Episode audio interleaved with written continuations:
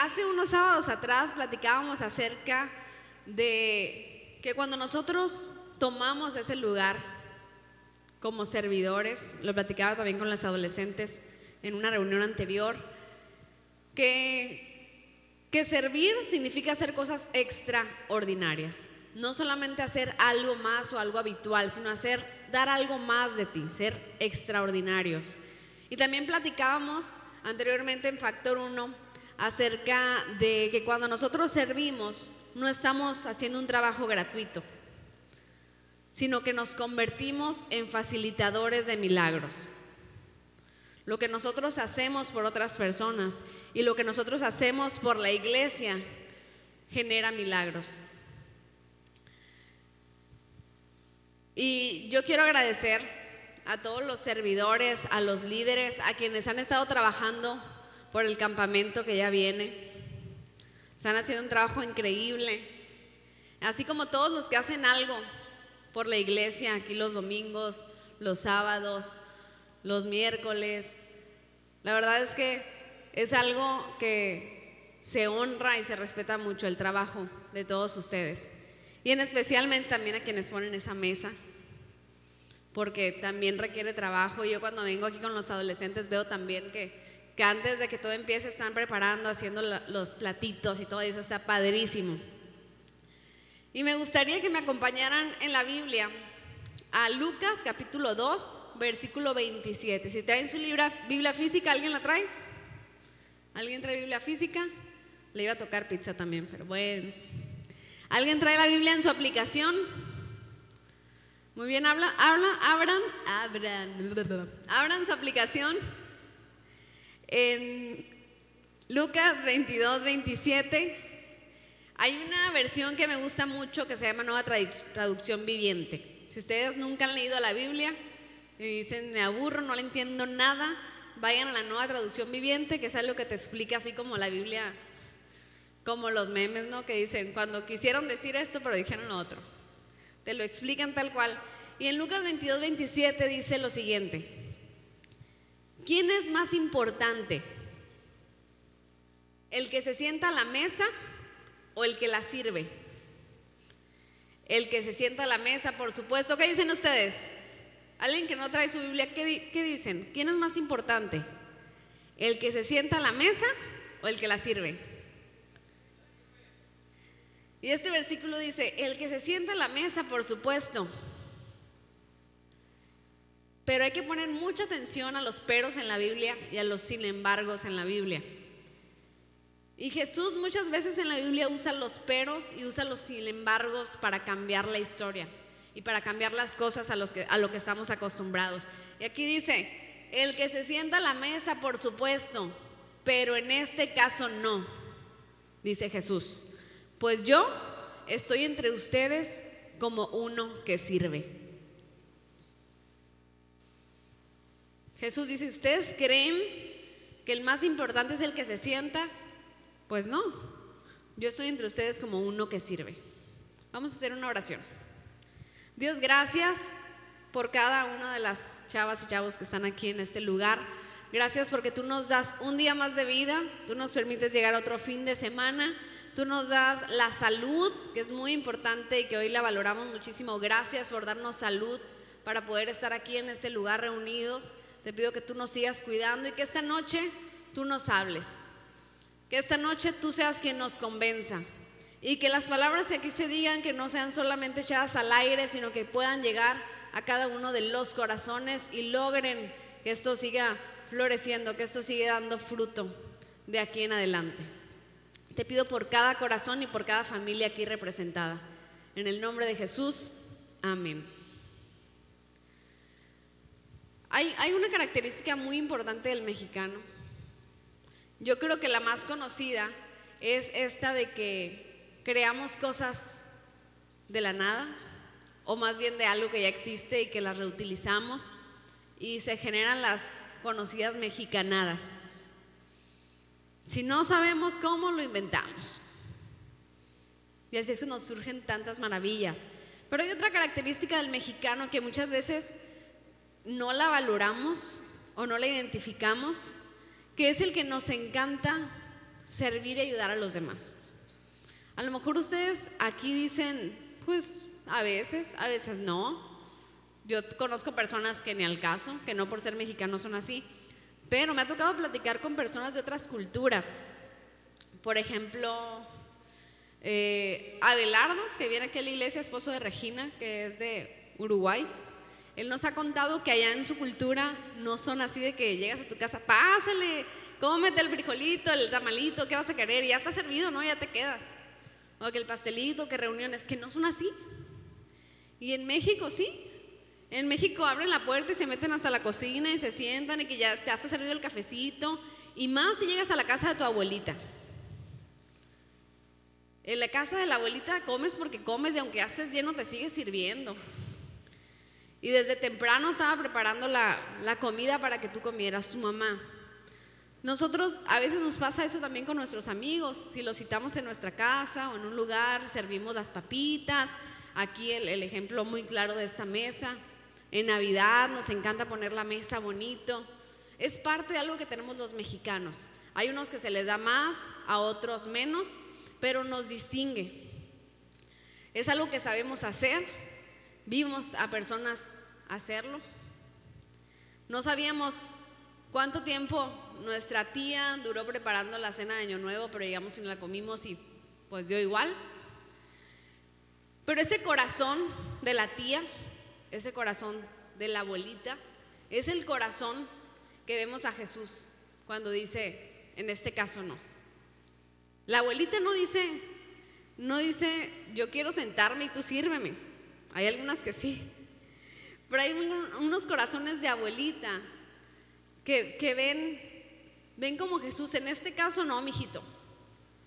Tú te sientas, yo te sirvo, yo te preparo la comida, el desayuno que quieras. El corazón de esta abuelita lo tuvo Jesús, un Jesús que expresa que la grandeza no se encuentra en la gente que llega a ser consumidor, sino la grandeza se encuentra en los que son colaboradores, en los que son voluntarios, en los que son servidores.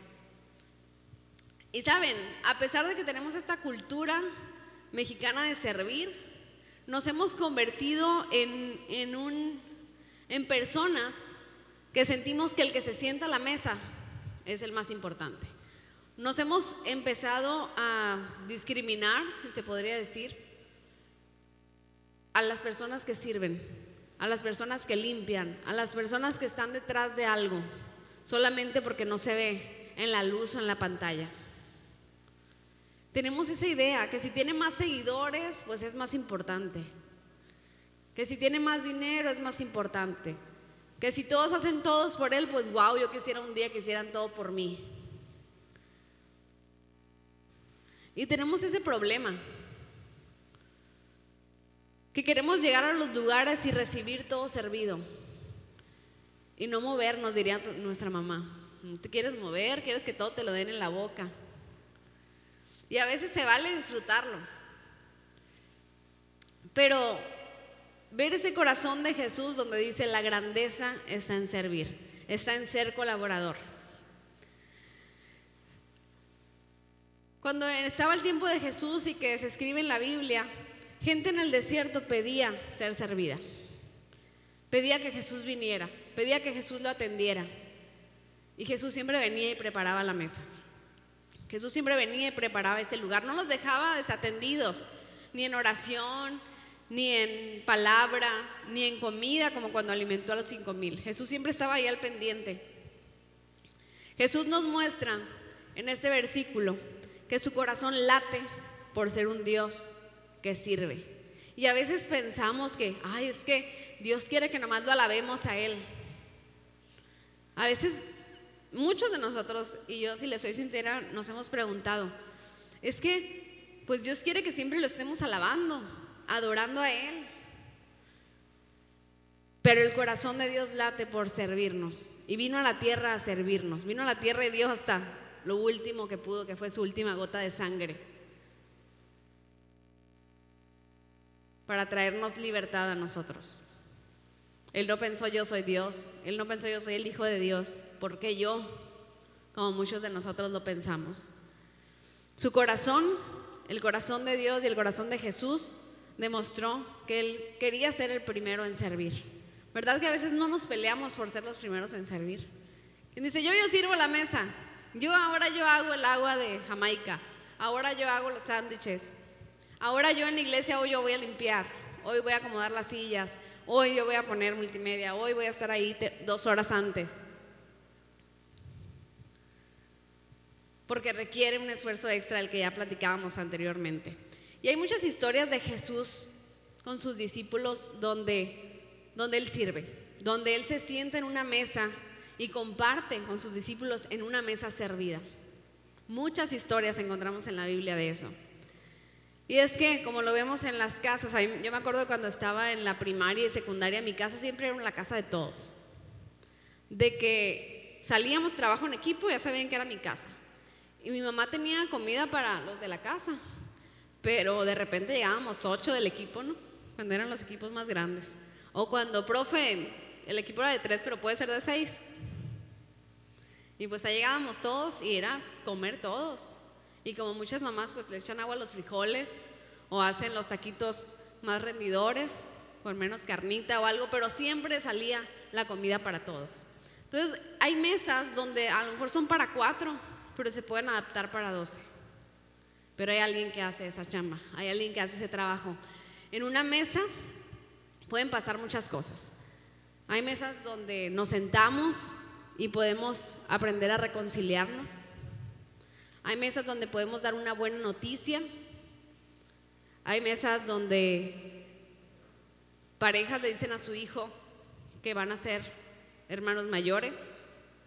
Hay mesas donde papás le dicen a su hijo que perdieron a su hermano.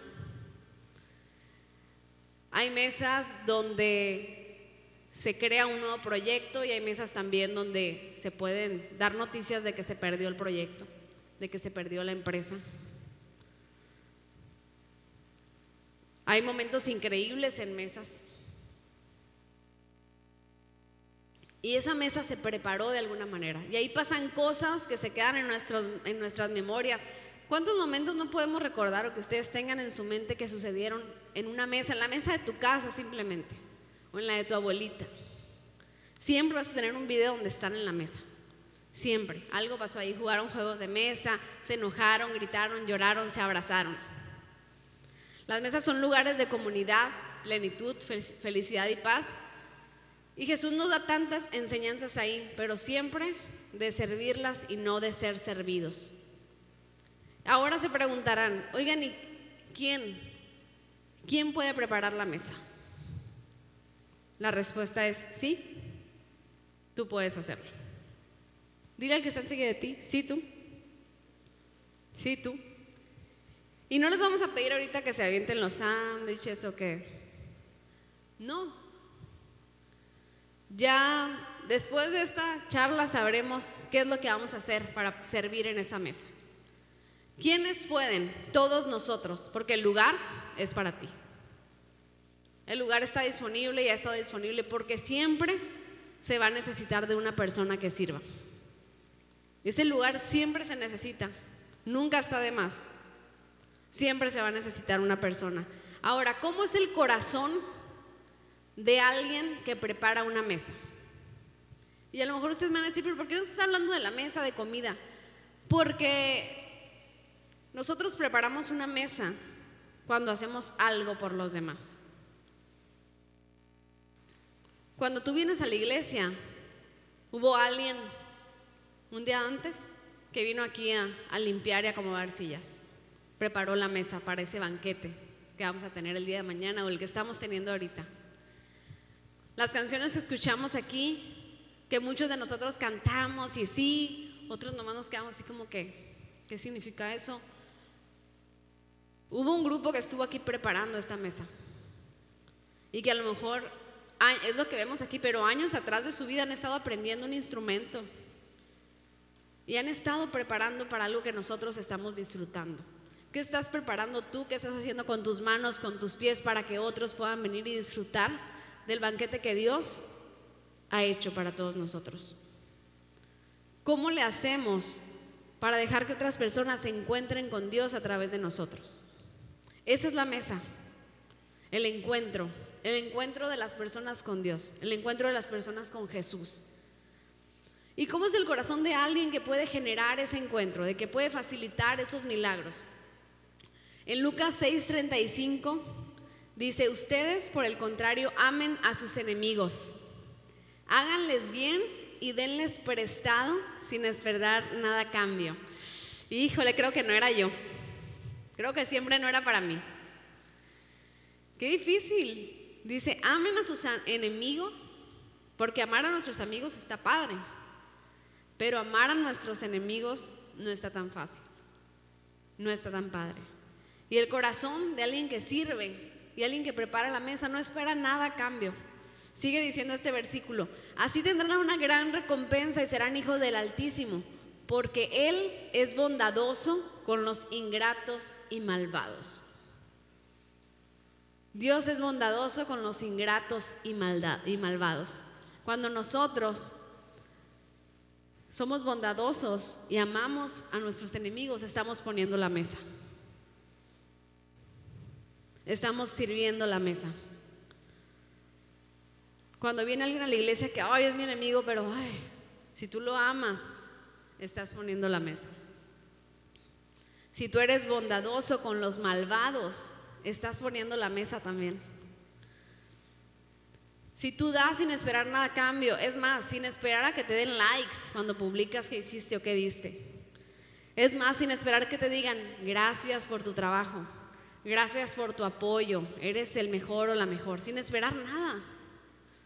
Sin esperar que te vamos a hacer una cena especial para agradecerte a ti tu trabajo todo este año en la iglesia. Sin esperar nada sin esperar, ay, es que no me tomaron en cuenta. No, el, el corazón de quien prepara la mesa no espera nada a cambio. ¿Que puede recibir algo? Por supuesto, pero no lo espera. ¿Qué sientes cuando llegan cosas a ti que no las esperas? Bien bonito, ¿verdad? Se siente bonito porque no es el fin por el que tú haces las cosas. Por eso les decía que servir no es una fuerza laboral gratuita. No es un trabajo que estés esperando que me paguen, no es el 15 ya que me paguen y que me paguen las horas extras porque si no ya no lo voy a hacer. Y ahorita yo tengo aproximadamente 10, 11 años trabajando y he conocido a muchos tipos de trabajadores.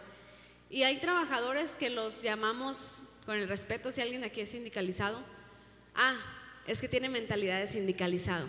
¿Cuándo? Cuando exige y exige y exige le pides algo, ay, la hora extra, ah, pero 15 minutos más también págame, o me va a dar comida, ah, pero ya, ya salí hace un minuto, no me puedes pedir nada. Esa es la mentalidad de sindicalizado. Por lo general, hay quienes no, por supuesto. Y en otras empresas no funciona así, por supuesto, pero en las que yo he estado sí. Y hay los mentalidad no sindicalizados, que son, dime qué hay que hacer, no hay problema y que no, no, no te dicen, hey, trabajé otro día, o trabajé en la lluvia, o trabajé en, en otro país, ¿cuánto me vas a pagar? Y ya lo les llega como, ah, wow, gracias. Y así es esto. No estás esperando una paga de Dios, ni de mi líder, ni del pastor, ni, ni, ni siquiera que me vean bien. Pero eso cuesta mucho trabajo, cuesta trabajo. ¿Cómo es el corazón de alguien que prepara una mesa? Da la segunda milla.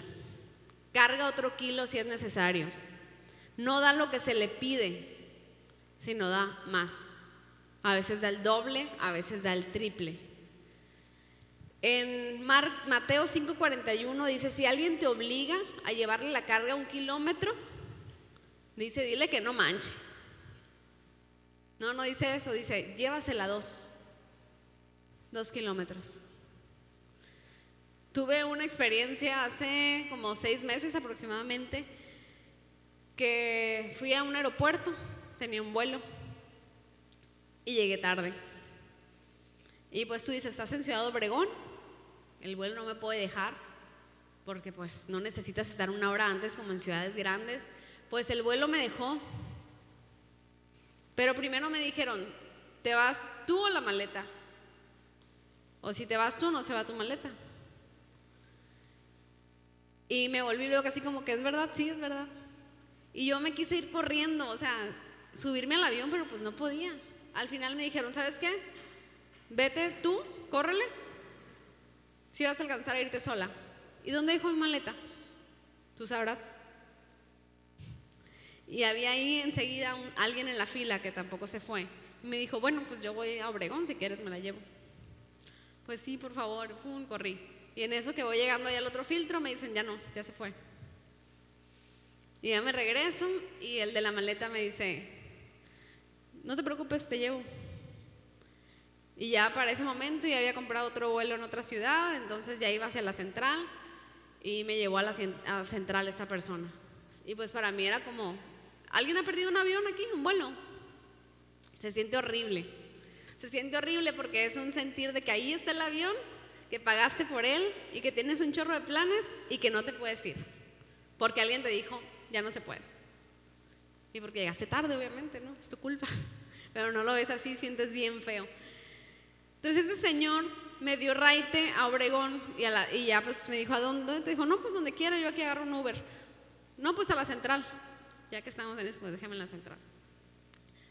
Y me dejó en la central y pues ya en el camino me dijo que era un comerciante conocido, entonces ya me dio un poco más de confianza, iba así como con miedo, pero, pero me dio confianza por, por lo que observé antes de, de irnos.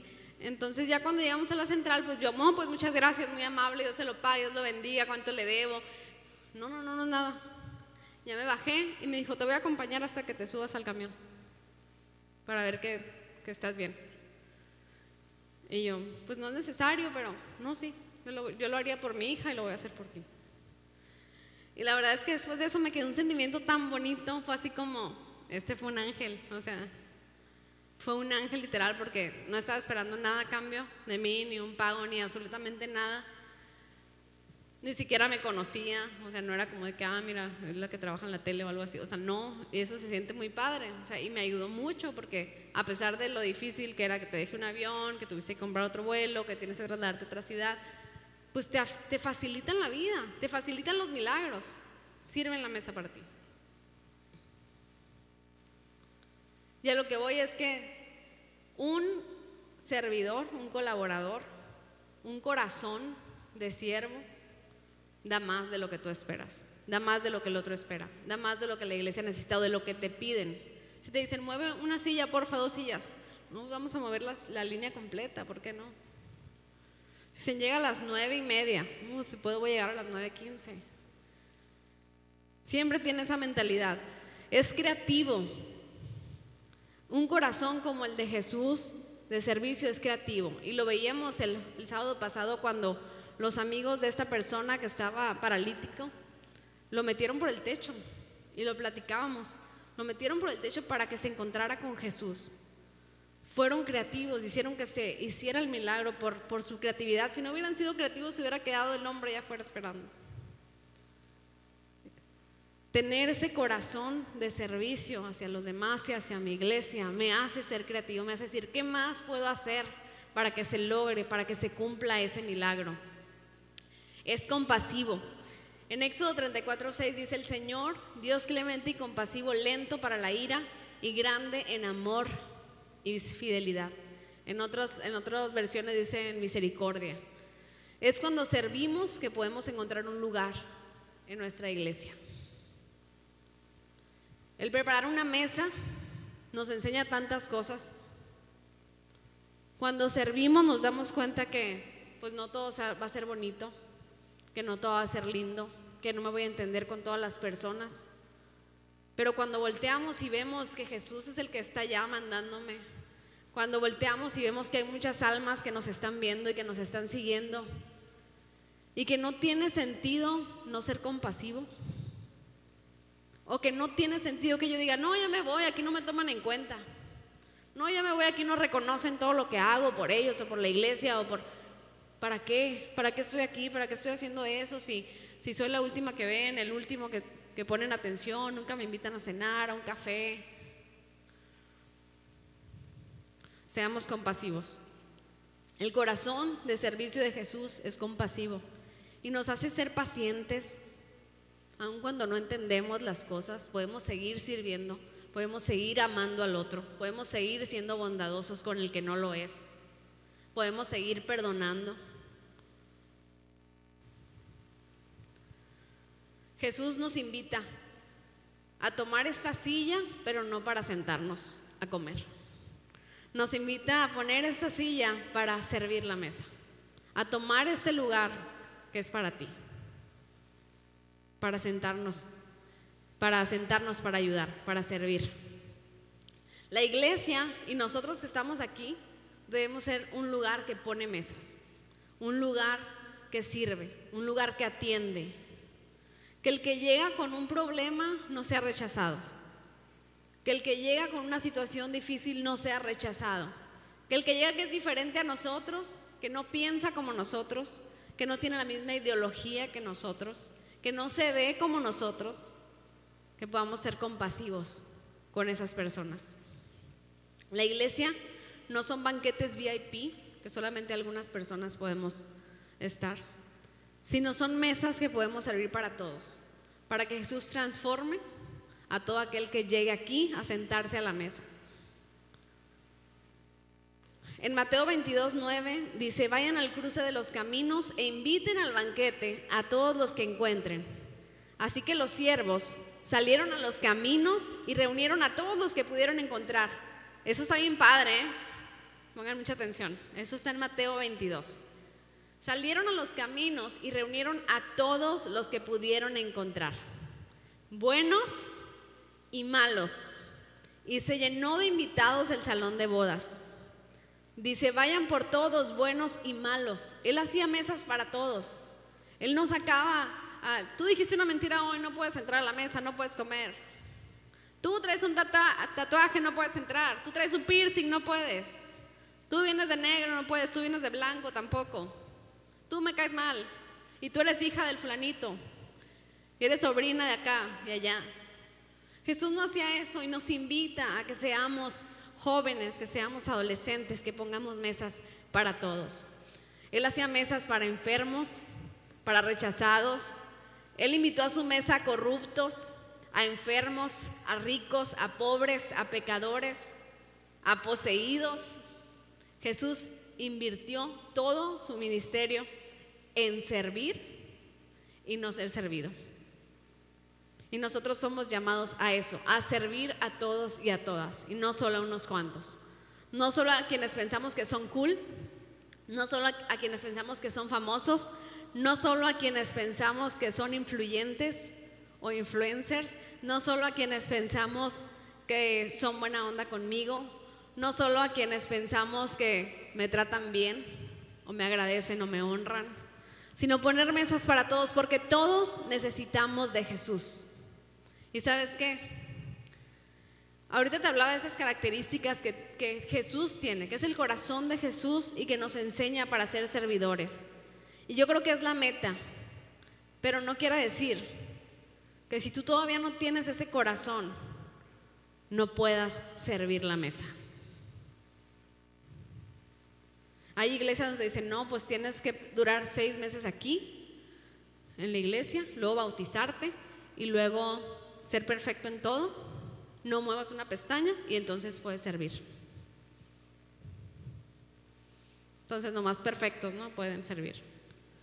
Pero no, los que a veces ven aquí en, el altar, los músicos, también echan mentiras a veces. Y espero que pidan perdón, pero si no, no es mi problema, ¿no? Uno también se enoja y también hace corajes y también a un, rato se queda así como, ¡ah! Pero al rato decimos, Dios, perdóname. Yo quiero servir la mesa. Yo quiero servir y otorgar eso que tú me das. Y, y, somos bien fans dentro de la iglesia. Yo crecí en una cultura de iglesia cristiana donde señalamos, es que fulanita, es que fulanito. Y, y de repente, ay, es que el tatuaje o es que las cosas como más externas, pero hay pequeños detalles que también forman nuestra vida cristiana y que a veces le tomamos más, más en cuenta lo que se ve que lo que está dentro de nosotros y lo que estamos haciendo en nuestra vida diaria y en nuestro interior. Pero todos y todas podemos servir la mesa y estamos invitados a hacer algo. A lo mejor tú no te sientes digna o digno de estar en la puerta recibiendo y darle la bienvenida a alguien porque tú dices, es que me porté súper mal Dios te recibe. Y así como podemos poner la mesa para esas personas, así como pueden comer, así también puedes poner la mesa para otros. También puedes unirte a poner la mesa. Sin importar de dónde vengas, hay un lugar para ti. Sí, tú, tú puedes hacerlo. ¿Qué vas a hacer? Pues dependerá de tu talento, de tu habilidad, de tu don. Y quizá hoy te preguntas, yo no sé si puedo sentarme ahí, yo no encajo, yo no encajo con los cristianos, yo no, encajo con sus canciones, yo no, encajo con su estilo de vida que dicen tener. Tal vez se lo preguntas, pero si tú te preguntas eso, este lugar es para ti. Batallas con tu identidad. Dices que yo no sé quién soy, a veces me lo pregunto, a veces tengo baja autoestima, inseguridad. Ese lugar es para ti. Puedes empezar a hacerlo. Porque cuando estás sirviendo, Dios te enseña, Dios te sana y Dios te muestra también quién eres. Y empiezas a, hacer, a realizar algo que es tu don, tu talento, tu habilidad. Y Dios te va enseñando y te va recordando cuál es tu identidad al estar sentado en esta silla. Batallas con pecados, no te preocupes, somos seres humanos. Todos batallamos y hay un lugar también para ti. No sabes si crees en todo esto, si tú vienes por primera vez y dices, es que yo no sé si quiero lo mismo que ustedes. Hay un lugar para ti, porque nosotros no vamos a hacer que creas en algo, Dios lo va a hacer en ti. Dios es quien va a hablar a tu corazón y el Espíritu Santo es quien te va a decir, hey, hay algo que tú necesitas, que es un acercamiento con, con Dios. Entonces, ¿qué hago? Cambia tu mentalidad. Acepta el lugar que está puesto ante ti. ¿Y cómo? Únete a algún equipo. Únete a algún equipo de la iglesia. Acércate a un líder. Dile, ¿cómo puedo servir? ¿Cómo puedo acercarme yo a poner la mesa? Y puede haber cosas muy sencillas que no te requieran de mucho tiempo. Puede haber otras donde digas, yo quiero involucrarme con más tiempo. Y yo, al platicarles esto, es porque yo veo un grupo de jóvenes y adolescentes que nos, no buscan servir por recibir algo a cambio. Yo veo un grupo de jóvenes que deciden cambiar de lugar que prefieren poner la mesa, que prefieren servirla y comer al final si es necesario. Yo veo un grupo de jóvenes y adolescentes felices, descubriendo su propósito al servir, descubriendo su identidad. Veo jóvenes que toman esa silla y se sienten no para ser servidos ni para servir. Les voy a pedir si me pueden ayudar, por favor, en el teclado. La silla es aquí y tal vez tú de las personas que por mucho tiempo se han sentado. A lo mejor te ha tocado ver algún milagro. A lo mejor te ha tocado estar en una iglesia como esta y venir, ser el espectador, ser quien recibe el banquete. Pero hay un poder especial en ser quien sirve el banquete. Hay un poder especial en ser el colaborador, en ser el voluntario, en ser, hay muchas formas en que le puedes llamar, mujer, anfitrión, equipo de bienvenida, equipo de limpieza, equipo de sonríe solamente, sé el árbol, ¿sí? en la obra, lo que sea que tú puedas hacer, pero lo importante es que des ese paso. Todos estamos en transformación, todos estamos en proceso y Jesús siempre nos va a querer llevar a ese corazón, hacia ese corazón que no espera nada a cambio, a ese corazón que es compasivo, a ese corazón que es bondadoso, como el de Él. Pero es poco a poco. Y lo primero es decidir tomar este lugar. Y si tú,